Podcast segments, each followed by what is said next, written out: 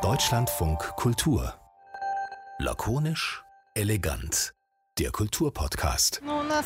sind noch so aufgehängt, sagt man. Also im Chaos, äh, die sind acht Tage schon unterwegs, können das nicht richtig so sagen, was es für Zustand ist. Hallo, hier ist der Kulturpodcast Lakonisch Elegant, heute mit Christine Watti und Mein Name ist Johannes Nichelmann. Und die Stimme, die wir gerade gehört haben, das war quasi übersetzt das, was Katja gesagt hat. Katja ist eine ukrainische Frau, die in Bremen angekommen ist, auf der Flucht dort. Und äh, wir haben diesen O-Ton ausgewählt, weil der also fand ich zumindest vorstellbar oder nachvollziehbar ganz gut schildert, wie es vielleicht möglicherweise sein mag, jetzt aus dem Alltag rausgerissen zu sein und auf der Flucht zu sein. Und das fand ich ganz äh, bildlich beschrieben, dass man eigentlich gar nicht ganz genau weiß, was das für ein Zustand ist. Und wir werden das vielleicht auch in diesem Podcast nicht rausfinden, was das für ein Zustand ist, aber zumindest was der mit der deutschen Gesellschaft und mit diesem Wir, von dem wir ständig reden, so wir sind erschüttert, weil jetzt Krieg in Europa ist oder wir äh, versuchen uns zu engagieren für die geflüchteten Menschen, die jetzt in Deutschland ankommen, was das eigentlich alles gerade bedeutet, diese Situation. Es gibt so viele eindrückliche Bilder, zum Beispiel, weiß nicht, ob du das gesehen hast, Christine, bei Hart aber fair war Isabel Schajani vom WDR, die stand in Polen an einem Bahnhof, wo ukrainische Geflüchtete ankommen und sie hat erzählt, wie die sich verändert haben, dass am Anfang Leute geweint haben, weil sie einfach im Schock waren, dass sie, dass sie geflohen sind. Dass der, also sie hat gesagt, das war der Trennungsschmerz. Und die Leute, die jetzt ankommen, die haben Krieg erlebt und die sagen gar nichts mehr. Die Kinder sind stumm, sagt sie, weil sie es nicht mehr, nicht mehr das Gefühl haben, dass ihre Eltern auf sie aufpassen können. Die sind einfach total resigniert. Und, und die Leute sind mit kleinen Rucksäcken einfach nur noch unterwegs. Und da ist einfach also ein, ein so dramatisches Bild und irgendwie ist es auf einmal, ich weiß nicht warum, vielleicht ist auch Quatsch, aber es scheint irgendwie spürbarer zu sein als bei all den ähnlichen Dingen, die ich auf jeden Fall in meinem Leben vorher beobachtet habe aus der Ferne. Mm. Das habe ich auch mehrfach gehört und auch persönlich neulich nochmal beschrieben bekommen, dass diese Stille so so auf eine komische Art und Weise, aber nur, glaube ich, wenn man sich keine Gedanken darüber gemacht hat, überraschend ist. Also, dass, dass Züge ankommen mhm. und dass eine große Stille in den Zügen und dann auch bei der Ankunft herrscht. Wobei, wenn man natürlich nochmal drei Sätze mehr darüber nachdenkt, dann fragt man sich auch, was erwartet man. Also, dass die, diese bedrück, bedrückte Stimmung äh, spiegelt sich natürlich genau auch in dieser Stille höchstwahrscheinlich wieder. Und gleichzeitig ist, rückt es jetzt so anders nah. Und ich habe auch das Gefühl, es verteilt sich gerade so ne, in die Überraschten, die Überwältigten, dann die Engagierten und dann natürlich auch auch viele Menschen in Deutschland, die möglicherweise auch wieder äh, retraumatisiert werden durch diese Bilder, die sie gerade sehen, weil sie selber gerade vor gar nicht allzu langer Zeit entweder einen Krieg erlebt haben oder auf der Flucht von einem Krieg nach Deutschland gekommen sind. Darüber wollen wir sprechen heute in diesem Podcast und wir haben eingeladen Manuela Boyaciev. Sie ist Professorin für Kultur und Lebensstile in der Einwanderungsgesellschaft am Institut für europäische Ethnologie der Humboldt-Universität Berlin. Das ist so ein langer, langer Titel, den ich aber trotzdem einmal aufsagen wollte. Und außerdem hat sie mit Caroline Emke zusammen ein digitales Archiv kuratiert äh, über das Haus der Kulturen der Welt in Berlin und das vereinigt viele den beiden erzählte Fluchtgeschichten. Erstmal herzlich willkommen, Manuela. Wir haben uns vorhin geeinigt, obwohl wir uns alle noch nicht so lange kennen, dass wir uns duzen. Schön, dass du heute hier bist bei Lakonisch Elegant. Hallo. Ja, wunderbar. Vielen herzlichen Dank für die Einladung. Wir haben jetzt ja gerade so schon diesen großen Reigen an Gedanken äh, zum Thema Flucht äh, aufgemacht. Vielleicht kannst du selber schildern, wie du das gerade im Moment wahrnimmst. Also wenn man so eine Gesellschaft so ein bisschen unterteilt, wie ich es gerade versucht habe, in diejenigen, die versuchen, was zu verstehen oder versuchen, was zu machen oder was zu analysieren oder was zu begreifen. Wo gehörst du denn dahin? Also wie, wie erlebst du diese Zeit mit den geflüchteten Menschen, die in Deutschland ankommen? Naja, einerseits ist es natürlich etwas, was ich professionell seit vielen Jahren begleite oder was ich erforsche und zu verstehen versuche, also das Phänomen von Migration und Flucht. Und insofern gehöre ich sicherlich in die Kategorie Versteherinnen oder äh, die, die, denjenigen, die versuchen zu verstehen, was passiert. Und das ist aber jeweils ja immer anders und umfassend anders, weil es sich ja nicht nur um die Frage der Flucht handelt, sondern auch vor allen Dingen um den Kontext der Flucht und damit natürlich auch eine Einschätzung darüber, wer sind diejenigen, die jetzt ähm, fliehen. Also das ist so das eine, eine. Das heißt, dass man versucht, irgendwie diesen Krieg zu verstehen. Und das ist ja auch diesmal tatsächlich so, dass wir da auch nochmal ganz anders involviert sind als vorher. Das habt ihr ja vorhin auch schon gesagt. Und ich finde, das ist auch sehr richtig. Und darüber können wir auch später ein bisschen länger sprechen. Und gleichzeitig würde ich sagen, ja, machen natürlich sowieso auch, weil äh, man natürlich sich auch sofort überlegt, ähm, was kann ich jetzt tun, wozu kann ich jetzt beitragen. Und eine der Dinge äh, besteht natürlich darin, zu verstehen, also als Praxis und dieses Verstehen dann ähm, umzusetzen in ein Tun. Und damit einhergeht dann einerseits die Arbeit, die man macht an den Unis, natürlich zu erforschen, was da jetzt gerade passiert, aber gleichzeitig ist es natürlich auch eine praktische Arbeit an den Universitäten, weil es bedeutet jetzt darüber nachzudenken, was macht man jetzt mit den Studierenden, die ankommen, mit den Studierenden, die bereits hier sind, ähm, welche Konsequenzen hat das für die Forschung und die Kooperation internationaler Art. Und dann äh, bin ich natürlich selber auch zum Bahnhof gefahren gefahren und habe mir die Szenerie des Ankommens äh, am Berliner Hauptbahnhof auch angeschaut. Und darüber hinaus äh, gibt es dann verschiedene Initiativen zur Frage des Krieges, aber natürlich auch zur Frage des Schutzes und der Geflüchteten, weil da ja jetzt auch eine Reihe von Lücken klaffen, von denen einige von uns denken, dass sie geschlossen werden müssen. Das heißt, es ist so eine ganze, ein ganzes Spektrum an Dingen, die, die man dann sofort macht. Ich bin gestern auch am Hauptbahnhof mit der S-Bahn durchgefahren und auf dem Gleis gegenüber ist 10, 15 Minuten später ein Zug aus Warschau angekommen und auf dem Bahngleis standen ganz viele Leute mit so roten und gelben Warnwesten und auf dem Rücken waren in kyrillischen Buchstaben, stand wahrscheinlich irgendwie Helfer drauf oder so, keine Ahnung. Und allein dieses Bild, ich habe die anderen Leute in der S-Bahn beobachtet äh, und auch mich selbst, wie also auf einmal Ruhe war in S im S-Bahnhof. Allein durch diese, diese Anwesenheit dieser Menschen in diesen Westen mit diesen kyrillischen Buchstaben war auf einmal ein, ein ganz seltsames Gefühl in diesem S-Bahn-Waggon. Wie hast du das erlebt, als du jetzt am Hauptbahnhof warst? Ähm, ich habe äh, tatsächlich war ich da für so eineinhalb Stunden und da kam gerade kein Zug an.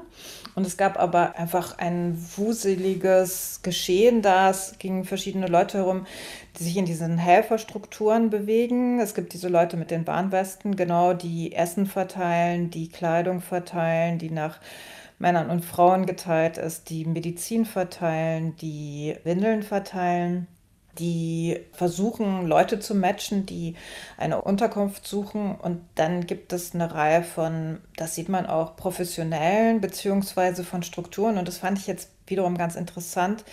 Im Verhältnis zu 2015 oder im Anschluss an 2015 sieht man zum Beispiel, dass die Unterstützungsstrukturen, die aus der LGBTQI-Szene kommen, sich professionalisiert haben, dass die dort einen eigenen Stand aufgebaut haben, um Leute ähm, ähm, willkommen zu heißen, die LGBTQI äh, sind und äh, dann nochmal einen besonderen Schutz suchen.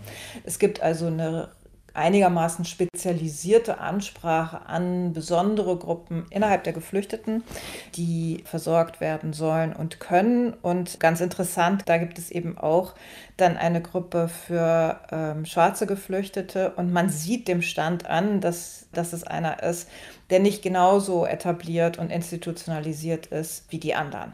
Mhm. Das ist, also, das ist wirklich äh, spannend, dass es diese Entwicklung gibt. Und gleichzeitig habe ich vorhin in unserem Programm Deutschlandfunk Kultur gehört, wie so ein paar Tipps oder so Hinweise auch äh, mitgeteilt wurden von verschiedenen Organisationen, wie man denn dann mit den geflüchteten Menschen, wenn man vor allem jemanden privat aufnimmt, wie man denn dann mit diesen Menschen umgeht. Also so nochmal mit dem Hinweis darauf, das sind Leute, die gerade noch einem normalen Job nachgegangen sind, also die nicht im Wohnzimmer auf der Klappcouch irgendwie über Wochen schlafen helfen können, die traumatische Dinge erlebt haben, denen man vielleicht lieber einen Schlüssel gibt, damit sie selber die Wohnung betreten können, statt sie mit Mitleid zu überhäufen. Also ich raff das gerade zusammen. Ne? Und habe dann aber auch darüber nachgedacht, dass ja auch eben genau dieses, also dieser, vielleicht klingt es zu platt, ne, aber dieser Rollenwechsel von, es gab einen Alltag, da war man eine Person und plötzlich kommt man als geflüchteter Mensch in einer anderen Stadt an und trifft dann auf natürlich sehr wohlmeinende Helferinnen und Helfer, die aber ja auch genauso wie man selber lernen muss zu kapieren, wie ist es denn jetzt eigentlich, dieses Verhältnis untereinander? Ähm, wie kann man beantworten, wie man in dieser Rolle überhaupt ankommen kann. Also nach diesen traumatischen Erlebnissen und dann tatsächlich in so in, in einer Situation, die man logischerweise nicht kennt, nämlich plötzlich unselbstständig sein zu müssen. Ich glaube, man kann das in einer ersten Annäherung natürlich versuchen, indem man sich vorstellt, wie das wäre, wenn man selber jetzt aufbrechen müsste. Und äh, vorhin kam schon das Bild mit den Rucksäcken. Also ich kenne jetzt natürlich eine Reihe von Leuten, die innerhalb dieser Helfer Struktur sind, entweder von der Seite der Stadt oder tatsächlich auch ähm, aus den verschiedenen NGOs und schließlich natürlich auch eine Reihe von Forschenden. Und die beobachten natürlich genau das, was ihr auch gesagt habt, nämlich einerseits, dass man am Anfang eher Leute gesehen hat, die tatsächlich mit einem Rollkoffer gekommen sind, wo man ein ganz anderes Bild assoziiert, nämlich also auch dem viel näher steht, weil man damit ähm, eigentlich sowas wie eine ähm, Arbeitsreise oder eine touristische Reise verbindet. Zumindest etwas, was irgendwie ganz klar vorübergehend ist, während man bei einem Rucksack tatsächlich ja auch eher das Bild vor Augen hat, dass es ganz schnell das zusammengenommen, was man eben dringendst braucht und dann eben geht. Und das verbindet man tatsächlich auch nicht mit Zug und Flug, sondern eher mit Laufen und einer beschwerlicheren Reise. Und wenn man diesen Kontrast mal nimmt, dann kann man in dieser, in dieser klaffenden Lücke zwischen Rollkoffer und Rucksack natürlich auch verstehen, was es bedeutet oder welchen Unterschied das ausmacht, unter welchen Bedingungen die Leute jetzt gehen müssen. Und das kann man sich für sich selber natürlich insofern vorstellen oder jetzt nochmal anders vorstellen, weil die Ukraine einerseits natürlich geografisch viel näher ist als die Kriegsgebiete, mit denen wir es zu tun hatten, ähm, von Fliehenden, die in den letzten Jahrzehnten, sagen wir mal, nach Deutschland gekommen sind, wobei Jugoslawien natürlich die große Ausnahme in den 90er Jahren darstellt. Und gleichzeitig natürlich auch der Krieg als Krieg irgendwie nochmal eine ganz andere Bedeutung für uns alle gewonnen hat. Und natürlich und wir uns die Frage stellen müssen, was bedeutet das eigentlich unter solchen Bedingungen zu gehen. Jetzt ist es aber auch so, dass man gut aufpassen muss, dass es, glaube ich, gar nicht ähm, so eine, also ne, du hattest angesprochen, was ist das, wie ist das mit dieser Rolle, mhm. in die die Rolle Leute dann rutschen. Und ich glaube, da ähm, kann man jetzt äh, zwei Sachen sagen, die wichtig sind und die mir sehr, sehr wichtig erscheinen. Und zwar einerseits führt natürlich sozusagen das Branding des Flüchtlings dazu, dass die Leute auch stigmatisiert werden. In der Geschichte der Flucht ist das jedenfalls so. Und damit wäre das eine der wichtigen Dinge, dass man sie eben vielleicht so, also dass es ein rechtlicher Status ist, ist sozusagen klar und auch wichtig. Aber andererseits ähm, führt, eben, ähm, die, führt eben diese Bezeichnung Flüchtling oft eben zur Stigmatisierung der Leute selbst. Und in der eigenen Vorstellung mag das zu zunächst mal was sein, was den Leuten hilft, erstmal zu verstehen, was fast unverständlich ist oder unbewältigbar erscheint. Aber gleichzeitig ist es auch wichtig, und das sagen auch alle, die in der psychiatrischen Behandlung von Geflüchteten und deren Traumas arbeiten, dass ganz wichtig ist, dass eben es nicht darum geht, sie in eine Rolle, nämlich der Geflüchteten, sozusagen in sie da rein zu begleiten, sondern eher zu gucken in den Gesprächen mit den Leuten und in den Gesprächsangeboten, die man machen mm, kann, bei der Erzählung des Erlebten, eher dabei zu helfen, wie das bearbeitet werden kann, auf eine Weise, die dann auch Handlungsmöglichkeiten eröffnet. Das heißt, eher nicht ein Rollenverhalten zu bestärken und schon gar nicht eins des Flüchtlings. Mhm. Was würdest du sagen, auf was für eine deutsche Gesellschaft oder in Deutschland lebende Gesellschaft treffen jetzt diese Menschen? Ja, also einerseits, äh, das, ist eine, äh, das ist eine sehr, sehr wichtige Frage, weil, äh, und ich finde es auch eine wirklich hervorragende Frage, wenn ich das sagen darf, äh, wenn ich sie bewertend äh, einführen kann, weil natürlich immer genau das vorausgesetzt wird und völlig falsch ist, dass es sich um eine homogene deutsche Gesellschaft handelt, die auf gleiche Weise auf eine Gruppe jetzt trifft, die, die flieht. Einerseits sind natürlich die, die fliehen, äh, heterogen und genauso ist das mit der deutschen Gesellschaft. Und Migration und Flucht sind weiterhin höchst umstrittene Themen. Sie waren es vor 2015, sie waren es danach. Und bei diesen Themen geht es ganz oft, jedenfalls können wir das in der Forschung zeigen, überhaupt nicht um Flucht und Migration, sondern es geht um andere Fragen, nämlich oft danach, wie und ob wir gesellschaftliche Infrastrukturen solidarisch verteilen wollen. Wer darf wo, unter welchen Bedingungen wohnen, hat Zugang zum Arbeitsmarkt, darf mit wem, wie lange, wo bleiben, erhält welche politischen Rechte, erfährt eine gute oder eine schlechte Gesundheitsversorgung oder Zugang zu Bildung. Alle diese Fragen werden und wurden in den letzten Jahren ganz, ganz stark als Thema von Migration und Flucht verhandelt, selbst wenn sie es nicht sind oder nicht waren. Und wir haben es jetzt eben mit einer Situation zu tun, in der zunächst mal, finde ich, sehr analog zu dem Verhalten 2015 es wieder zu etwas kommt, was man eine Willkommensgesellschaft heißt, äh, nennen kann. Und das wird auch von den staatlichen Apparaten, zumindest in Berlin kann man das sagen, auch sehr deutlich genauso umgesetzt. Es wird eine logistische Apparatur geschaffen, in denen die Leute möglichst schnell äh, schutzbedürftige Schutz finden. Und das ist, das ist zunächst mal das Allerwichtigste. Wie sich das entwickelt, können wir, glaube ich, aktuell kaum absehen. Und das hängt natürlich auch mit der Länge des Krieges zusammen und damit, wie lange die Leute hier bleiben. Gleichzeitig muss man sagen, sehen wir ja schon, dass es zu einer Reihe von Verwerfungen kommt. Also einerseits zu Übergriffen gegenüber Russinnen und Russen, was höchst kompliziert ist. Dann in der Unterscheidung derjenigen, die kommen und ob wir jetzt nur Ukrainerinnen und Ukrainer nehmen oder ob die Studierenden, die aus dem Ausland in der Ukraine studiert haben, mehrheitlich aus afrikanischen und asiatischen Staaten, ob die auch kommen dürfen oder nicht. Und solche Diskussionen werden ja jetzt geführt und ob es sich dabei um Rassismus handelt, wenn man diese Unterscheidung trifft, etc. etc. Und da sehen wir ja immer äh, bestimmte Weisen, in denen die Gesellschaft sich über sich selber selbst verständigt. Ne? Mhm. Also wie, wie sehr wollen wir eine Aufnahmegesellschaft sein und so weiter. Was aber relativ absolut klar ist, ist, dass es einerseits zu einer unerwarteten Einigkeit auf europäischer Ebene kommt, die wir 2015 nicht so gesehen haben, beziehungsweise wo das sehr stark zerfallen ist. Das heißt, es gibt vielleicht auch die Möglichkeit, daraus nochmal Konsequenzen für eine neue europäische Strategie auf der Ebene von der Asylgesetzgebung und der Einwanderungsgesetzgebung zu finden und andererseits natürlich auch überhaupt ein anderes Verhältnis zur Migration zu entwickeln, die ja bis heute als Ausnahme in unserer Gesellschaft gesehen, diskutiert und auch rechtlich so behandelt wird. Siehst du denn so eine Art von Konkurrenz von Fluchtgeschichten und deren Präsenz in der deutschen Gesellschaft? Also das erinnere ich nämlich auch, weil du gerade 2015 nochmal erwähnt hast. Da weiß ich zumindest, dass es auch, weil wir das tatsächlich auch so berichtet haben, natürlich auch so Verwerfungen gab innerhalb äh, migrantischer Communities in Deutschland gegenüber wiederum dieser äh, dieser Willkommensgestik, die da am Anfang total herrschte. Ne? Dieses, also da sind ja, konnte man dann immer so traurige Anekdoten erzählen, wie das zum Beispiel auf einmal an Bahnhöfen auch Menschen herzlichst begrüßt wurden, die fälschlicherweise für geflüchtete Menschen gehalten wurden, aber die schon seit Jahrzehnten in Deutschland leben und so weiter. Und da gab es tatsächlich immer wieder Diskussionen darum, wie ist es eigentlich, wenn man hier sehr lange schon ist und dann feststellt, auf einmal fliegen sozusagen die Herzchen der sonst eher so ein bisschen sehr zurückhaltenden oder sogar abwehrenden deutschen Gesellschaft den neuen sozusagen sozusagen entgegen.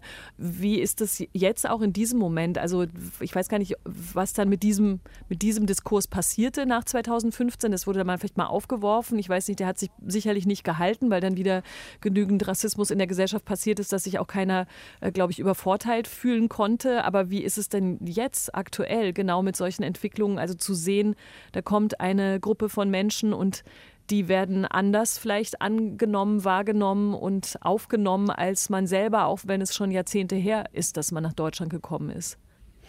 Ja, es gibt natürlich immer wieder diese Konkurrenz von Fluchtgeschichten, von Migrationsgeschichten. Die erstreckt sich aber weit über die migrantische Bevölkerung hinaus, weil es dann eben tatsächlich auch immer Fragen um die Fragen nach Zugängen, wie ich sie vorhin genannt habe, ja auch geht. Ne? Also wie kann das jetzt sein, dass die eine Unterbringung bekommen und ich zahle eine so teure Miete und so mhm. weiter. Das sind natürlich genau diese Diskussionen, die dann einmal durch die gesamte Gesellschaft gehen. Und grundsätzlich war aber 2015 das so und diese Studien haben wir jetzt natürlich noch nicht. Aber grundsätzlich zeigte sich 2015 schon, dass bei den Ehrenamtlichen, die sich engagiert haben für die Aufnahme dieser Neuankommenden damals, dass da überdurchschnittlich viele mit dem sogenannten Migrationshintergrund dabei waren, sehr viele Frauen und Leute, die eigentlich ihrem Selbstverständnis nach irgendwie etwas gegen Rechtsextremismus tun wollten. Und damit scheint mir zumindest in den damaligen Studien deutlich geworden zu sein, dass eine Solidarität mit Schutzsuchen zunächst mal praktische gesellschaftliche Arbeit ist, in der es tatsächlich darum geht, zumindest auszugleichen, wo Solidarstrukturen in der Gesellschaft nicht mehr funktionieren. Das heißt, es gibt einerseits eine Konkurrenz von Fluchtgeschichten, das würde ich, würde ich so sagen, aber ich weiß nicht, wie stark relevant die ist oder ob die tatsächlich dann zumindest sich sozusagen manifest zeigen würden, dass Leute versuchen würden zu verhindern, dass es diese Unterstützung jetzt gibt. Und äh, wie du richtig gesagt hast, das kann sich natürlich in wenigen Monaten auch nochmal anders darstellen. Mhm. Aber es gab doch auch das Phänomen nach 2015, dass Leute, die einfach hier in Deutschland groß geworden sind, aufgewachsen sind, aber als migrantisch gelesen werden oder als, als Ausländer gelesen werden, wie auch immer, dann das Gefühl hatten, dass sie nochmal in Frage gestellt werden, ob sie überhaupt dazugehören. Also dass es nicht nur um Geflüchtete ging, die in dem Augenblick da waren, sondern auch um diejenigen, die schon immer hier waren und die dann auch irgendwie wieder aufs große Fragentableau kamen. Ja, klar, natürlich. Das hat was damit zu tun, wie wir in der Gesellschaft mit Migration umgehen und dass es eben diesen Ausnahmestatus hat. Und das bedeutet, dass man stets das Gefühl hat, man steht eben unter staatlicher Disposition, man könnte ausgewiesen werden. Es gibt ja eine Reihe von, also einerseits gibt es natürlich die, die auch tatsächlich einen nicht gesicherten Aufenthaltsstatus haben und für die das ja auch wirklich rechtlich eine Frage ist und nicht nur symbolisch und diskursiv. Und dann gibt es natürlich auch noch die Tatsache, dass zum Beispiel Leute, die auch eingebürgert sind, weiterhin im Ausländerzentralregister erfasst sind. Das heißt, diese staatliche Disposition über eine äh, Bevölkerung, die immer weiter als eine gedacht wird, die nicht wirklich dazugehört, das wird natürlich besonders aktiv in solchen Diskursen und in solchen Zeiten, in denen immer wieder diese Frage der Migration als Ausnahme dargestellt wird. Und ich finde aber, um wenigstens dem etwas hm. Positives abzugewinnen, gibt es natürlich jetzt auch in dieser Situation auch ein Gefühl von, naja, aber wir könnten vielleicht mal darüber nachdenken, dass das anders geht. Und ich glaube, dass wir, solange wir uns das versuchen hier und praktisch vorzustellen, dass wir daran anfangen könnten zu arbeiten, Migration eine andere Bedeutung in der Gesellschaft zu verleihen. Also, sie, also Wenn ich so optimistisch sein darf. Ja, ja, aber finde ich total, also finde ich natürlich gut Optimismus und vor allem, weil das schon auch so noch eine mini, mini kleine Anschlussfrage gewesen wäre, ob sich denn da was verändert hat, weil wir können das ja hier aus unserem ganzen Kontext natürlich auch so sagen. Wir sitzen in einem größeren Medienhaus und selbst da wird dieses äh, wir oder welche, was ist jetzt interessant oder wie berichten wir denn jetzt, müssen wir uns auch immer noch alle sagen, Moment mal, aus welcher Perspektive erzählen wir denn jetzt, dass es das erste Mal Krieg ist oder dass es ja total unglaublich ist oder unfassbar ist und wie äh, nehmen diese Berichterstattung dann wieder andere äh, Gruppen der Gesellschaft wahr, für die das weder das erste Mal ist oder die selber auch solche Dinge erlebt haben müssen. Also zumindest wollte ich nur sagen, es gibt ja schon eine Weiterentwicklung, dass man überhaupt äh, irgendwelche gesellschaftlichen Wir überhaupt hinterfragt.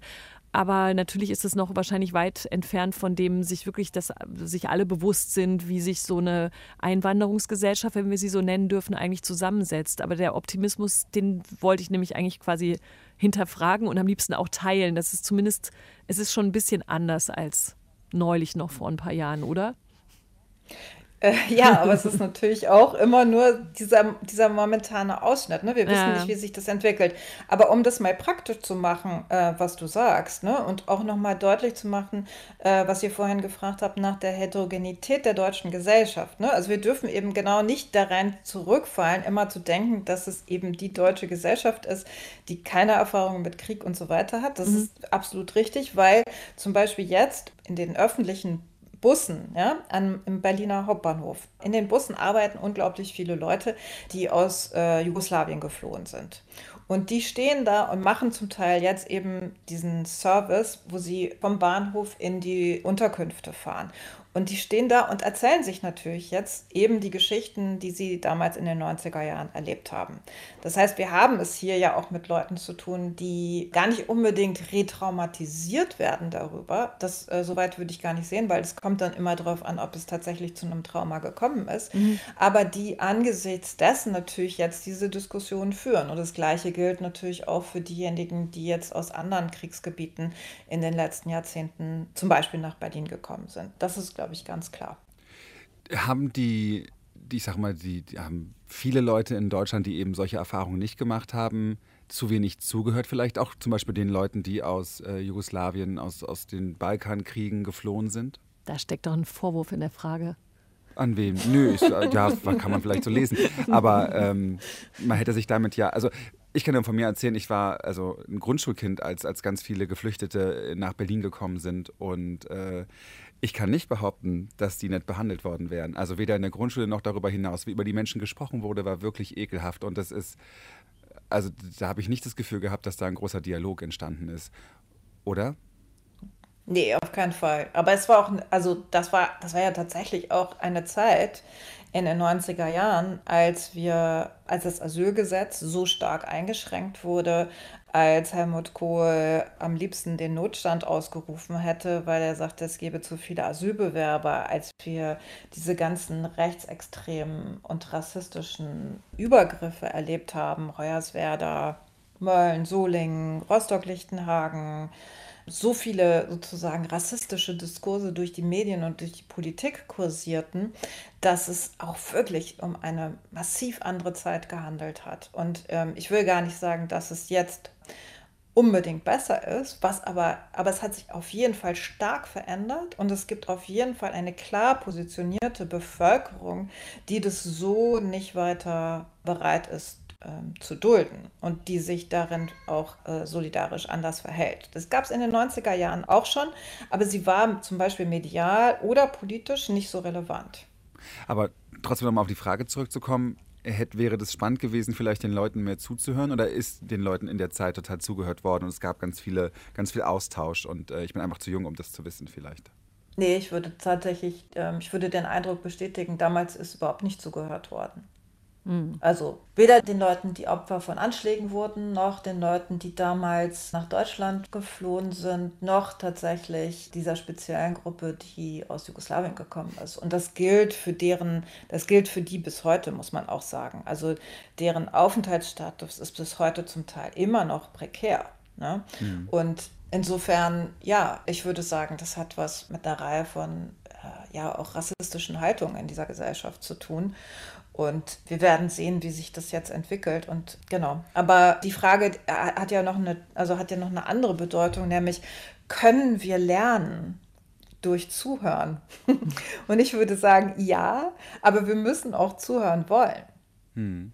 Und das wird, glaube ich, sehr unterschiedlich ausgelöst, dieses Zuhören wollen. Das, oder es entsteht manchmal tatsächlich durch eine Erfahrung, ähm, der Verwunderung oder der Überraschung oder des Gefühls, etwas Neues zu erleben. Und deswegen ist das auch gar nicht immer automatisch schlimm. Also es ist nicht immer nur ignorant, weil für manche Generationen ist es ja tatsächlich auch das wirklich erste Mal, ne, dass sie den Krieg, einen Krieg so, so nah erleben oder dass sie eine Fluchtbewegung so nah erleben. Dann ist es eher die Frage, was sind wir in der Lage, in einer Gesellschaft zu tradieren und zu übersetzen in bestimmte Praktiken und Infrastrukturen der Solidarität Solidarität. Und für, da finde ich, sind wir immer noch nicht gut aufgestellt. Das ist interessant, dass du das sagst, weil heute ist bei uns der 9. März, heute ist Inge Deutschkron gestorben, eine Holocaust-überlebende Journalistin. Und ich durfte die als äh, Schüler kennenlernen. Und sie hat da sehr, sehr explizit und, und stark erzählt, was ihr als junge Frau, als junges Mädchen widerfahren ist. Und alle haben, haben diese, dieser Geschichte zugehört und keiner konnte sich vorstellen, dass er jemals irgendwie in Berührung kommen würde mit Leuten, die, die, die vor Krieg fliehen und so weiter. Und diese Geschichte war immer super präsent und gleichzeitig die, genau die Geschichte von den Balkankriegen irgendwie überhaupt nicht. Und damit war alles in der Diskussion in der öffentlichen, ne, auch nicht im Schulunterricht, auch kein Thema, war das alles so weit weg. Also es ist ja nicht so, dass die Geschichten nicht erzählt worden sind, auch an, an, an jüngere Generationen, die jetzt 20, 30 Jahre alt sind. Sie haben die Geschichten ja immer gehört, aber immer als extrem weit weg und quasi so, als würde, es, würde sich das nie wiederholen, weil zum Beispiel über die Balkankriege nie richtig gesprochen wurde, oder? Drehen uns jetzt im Kreis. Ja, das stimmt. Ist, ja. Naja, ja, das stimmt. Und gleichzeitig ist es aber auch so, dass insgesamt die Welt uns ja näher gerückt ist. Ne? Also wir haben ja schon auch alle ein anderes Gefühl zur Welt in den letzten Jahrzehnten bekommen durch die Beschleunigung der Bilder, die über sie zirkulieren, durch die Möglichkeiten der Reisen, die jetzt gemacht werden und die früher so nicht stattgefunden haben, ähm, durch die ja, sozialen Medien, durch die Kommunikation, durch, ähm, durch verschiedene Erfahrungen, die uns in den letzten Jahrzehnten irgendwie ja auch globalisiert haben. Also definitiv ähm, die Erfahrung von 9-11 und äh, die Erfahrung der Schulden- und Finanzkrise, ähm, die Fluchtbewegung 2015 durch Europa, Corona, jetzt dieser Krieg. Ne, das sind ja, wenn man so will, Erfahrungen, in denen äh, wir verstehen, dass wir an vielen Punkten der Welt das Schicksal der Menschheit teilen. Und letztlich äh, geht es beim Klimawandel um ähnliche Erfahrungen. Ne? Das heißt, es sind planetarische Erfahrungen geworden. Und das war in den 90er Jahren, glaube ich, tatsächlich noch nicht so stark, sondern das war viel stärker auch räumlich, aber auch in den Narrativen segregiert. Ne? Man hatte viel eher dieses Gefühl einer Nation, die weit weg ist. Ne? Und auch äh, so wurde ja auch reagiert. Und so ist dieser, so ist jetzt äh, Jugoslawien ja auch aufgebaut worden. Ne? Also nach, nach ethnischen Logiken. In der Ukraine sagen jetzt fast alle Kommentatoren, macht es überhaupt gar keinen Sinn, zu, zu einer ethnischen Kategorie greifen zu wollen, wenn man über die Bevölkerung der Ukraine sprechen will. Und das ist schon anders ne, heute als damals. Mhm. Weil du jetzt auch Social Media angesprochen hast. Also da, da glaube ich, könnte man auch noch mal einen ganzen Podcast drüber reden. Aber äh, neben dem Zuhören, was Johannes gerade angemerkt hat, ist ja auch tatsächlich der Krieg die Flucht und so weiter anders sichtbar. Es gibt immer noch Persönlichkeitsrechte und deswegen gibt es immer noch in einem in Europa geführten Krieg relativ wenig harte Bilder. Die gibt es inzwischen aber an manchen Stellen. Und ansonsten wird das alles zurückhaltend abgebildet. Aber auf Social Media werden natürlich auch Dinge geteilt und viele Leute bis hin zu InfluencerInnen müssen sich halt irgendwie auch jetzt gerade positionieren oder irgendwas dazu sagen. Also wie sehr ist denn vielleicht auch das Anschauen von Krieg und Flucht in Anführungsstrichen hilfreich, um eben auch das näher kommen zu lassen, im wahrsten Sinne des Wortes, auch an das eigene Leben und damit auch daran überhaupt zu kapieren, was man selber damit zu tun hat. Äh, ich glaube, es ist beides. Einerseits zirkulieren ja viel, viel mehr Bilder und vielleicht auch noch mal viel mehr als 2015, was mit dem Aufstieg von Instagram, glaube ich, zu tun hat und dass viele auch klassische Medien auf eine Bildberichterstattung zurückgreifen und oftmals eher sowas wie äh, Fotostories für den schnellen Gebrauch und ein scheinbar schnelles und unmittelbares Verständnis der Auseinandersetzung, um die es gerade geht, zu vermitteln was natürlich Klicks bringt und so weiter und so weiter und diese ganze Diskussion, die damit zusammenhängt. Und natürlich ist es auch so, dass diese Bilder Haltungen zu Flucht und Krieg in hohem Maße prägen. Was, und es gibt dann natürlich äh, im Grunde so eine, sowas wie eine Ikonografie von bestimmten Fluchtbewegungen. Und äh, im Moment, glaube ich, ist das vor allen Dingen die ukrainische Fahne, die diese, äh, diese Funktion übernimmt. Und wir haben noch nicht die Person oder den Gegenstand, der in, in besonderer Weise diese Flucht äh, zum Ausdruck bringt. Aber wie du ja auch sagst, es geht auch um mediale Inszenierung. Und mhm. jede Partei versucht genau das jetzt natürlich für sich auch einzusetzen. Was wir beobachten können, ist, dass es ähm, eine hohe Vielstimmigkeit gibt und auch eine Unmöglichkeit, das zu verifizieren, dass viele Informationen verbreitet werden. Manchmal, wie äh, zum Beispiel bei Deutschlandfunk, finde ich es sehr auffällig, dass immer gesagt wird, dass es nicht verifizierbar ist, was gerade gesagt wurde. Und andere zum Beispiel wirklich ganz ganze Schlachtpläne entwerfen auf scheinbar wahren Informationen. Und das ist schon ganz interessant, weil, die, äh, weil ja insgesamt die nicht redaktionell geprüfte Verbreitung auf sozialen Medien von Informationen wahnsinnig stark zugenommen hat. Äh, Telegram als Plattform ist auch wieder wirklich wichtig geworden ist. Und bis dahin, dass, dass wir beobachten können, dass auf Telegram der sogenannte digitale Widerstand durch das ukrainische Digitalministerium mobilisiert wird ne, und äh, internationale Hackerbrigaden sich da jetzt in irgendwelchen Gruppen organisieren. Das sind auf jeden Fall Phänomene, die, die wirklich beeindruckend und, und ich würde sagen neu sind und die wir zum Beispiel 2015 so nicht hatten. Mhm. Da das Smartphone eine große Rolle gespielt für die Leute, um Grenzen zu überwinden, um die Wege zu finden und so weiter. Das ist ganz, ganz wichtig. Aber ich glaube, die Funktion von Medien jetzt in dieser Auseinandersetzung, die ist massiv und ich glaube, die überschauen wir auch noch gar nicht vollständig. Ich finde es mit diesen nicht verifizierbar jedes Mal, wenn ich es höre und es passiert ja dann innerhalb von zwei Minuten fünfmal manchmal und ohne jetzt zu übertreiben, ob das tatsächlich sinnvoll ist, äh, Informationen weiterzugeben von, weil heute wurde gemeldet, dass ein Krankenhaus, ein Kinderkrankenhaus irgendwo bombardiert wurde, aber es ist nicht ganz verifiziert. Ob das äh, gut ist, nicht verifizierte Meldungen zu publizieren, wenngleich man sonst ja gar nichts publiziert, weil da nichts verifiziert werden kann, wenn nicht die eigenen Reporter vor Ort sind, was ihr in den, an, den, an der Frontlinie, glaube ich, nicht sind, äh, zumindest von, von uns nicht. Macht es, ist, es, ist es gut, das so immer zu sagen? Also kann man als Konsument immer abstrahieren, was das bedeutet? Weil ist, die Meldung ist ja da. Also wenn ich sage, da ist ein Kinderkrankenhaus bombardiert, ist es ein so starkes Bild, dass ich danach die Information, aber wir wissen es nicht genau, nicht mehr so höre. Ich finde das wichtig. Also Das liegt natürlich jetzt vielleicht auch an meiner Profession, dass ich Texte immer auch auf ihren Wahrheitsgehalt äh, lese. Aber ich bin schon erstaunt über eine Reihe von Analysen, auch zum Teil von Kolleginnen und Kollegen, die dann sowas äh, machen wie War Studies oder sowas und die jetzt Analysen vorlesen, wo meine erste Frage ist, woher haben die diese Informationen? Also woher sollen, wollen die das wissen? Und natürlich möchte ich gerne, dass äh, sehr deutlich gemacht wird, dass es sich bei vielen Dingen um Spekulation handelt ich habe gar nichts gegen Spekulation. Ich bin nur dankbar, wenn mir jemand sagt, ich spekuliere gerade. Hm. Äh, und das ist der Anteil dessen, wo ich sicher sein kann oder wo ich aus diesen und jenen Gründen weiß, dass ich darüber auf eine Weise sprechen kann, die, die glaubhaft ist, aber wo ich natürlich auch unsicher bin. Und ich finde, das, das gehört zu einem wahrhaftigen Gespräch dazu. Jetzt haben wir quasi schon diesen Zeitensprung gemacht bei unserem großen Thema auf der Flucht sein oder ankommen als geflüchtete Person in einem anderen Land. Und ich weiß auch nicht, ob diese folgende und vielleicht letzte Frage viel zu groß ist, aber da du dich nun mal mit so vielen Fluchtgeschichten auch für das äh, digitale Archiv beschäftigt hast, könntest du sagen, was egal über welche Medienform und welchen Zeitraum und welchen Krieg wir sprechen, was Fluchtgeschichten doch am Ende immer miteinander vereint und wahrscheinlich auch diejenigen, die wir jetzt erleben von Menschen aus der Ukraine, die überall hinflüchten müssen? Das ist tatsächlich wirklich schwer zu sagen. Also im Archiv der Flucht haben wir ja äh, Fluchtgeschichten vereint seit 1945 und dann mit der Person 2017, die als letzte nach, nach Deutschland gekommen ist. Und die vereint tatsächlich in der Erfahrung der Flucht wirklich wenig. Also die Leute kommen sehr, sehr unterschiedlich an und das wird sich auch zumindest für, das kann man zum Stand der jetzigen Situation sagen, das wird man für hier auch sagen können, weil sehr, sehr viele Leute zum Beispiel einfach mit dem Zug anreisen können, was unter anderem damit zu tun hat, dass sie, dass sie eben Tickets erhalten oder, oder fahren dürfen, ohne Tickets lösen zu müssen.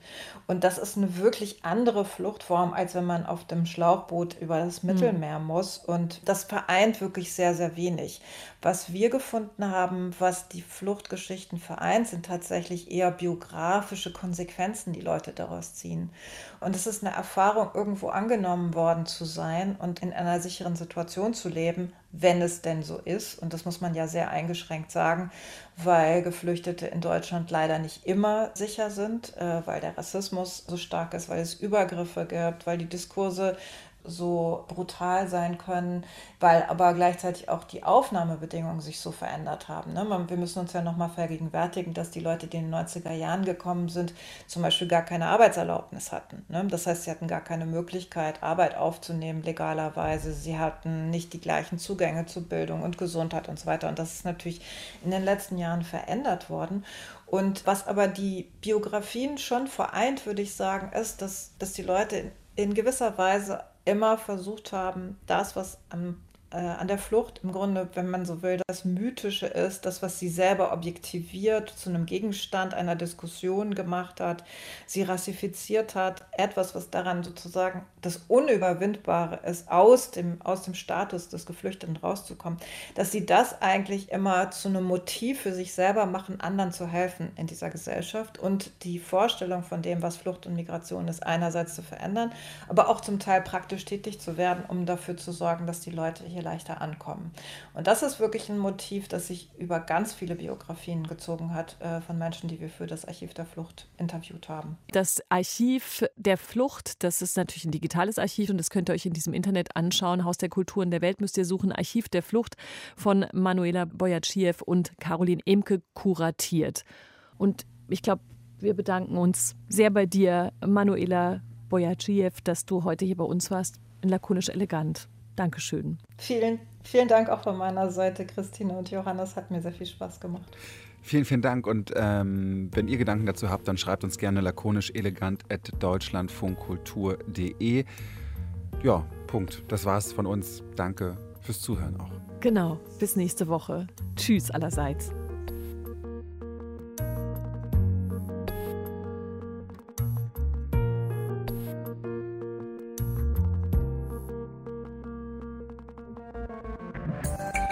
Mehr von Deutschlandfunk Kultur hören Sie auch in unserer App, der DLF Audiothek. Jetzt kostenfrei herunterladen für Android und iOS.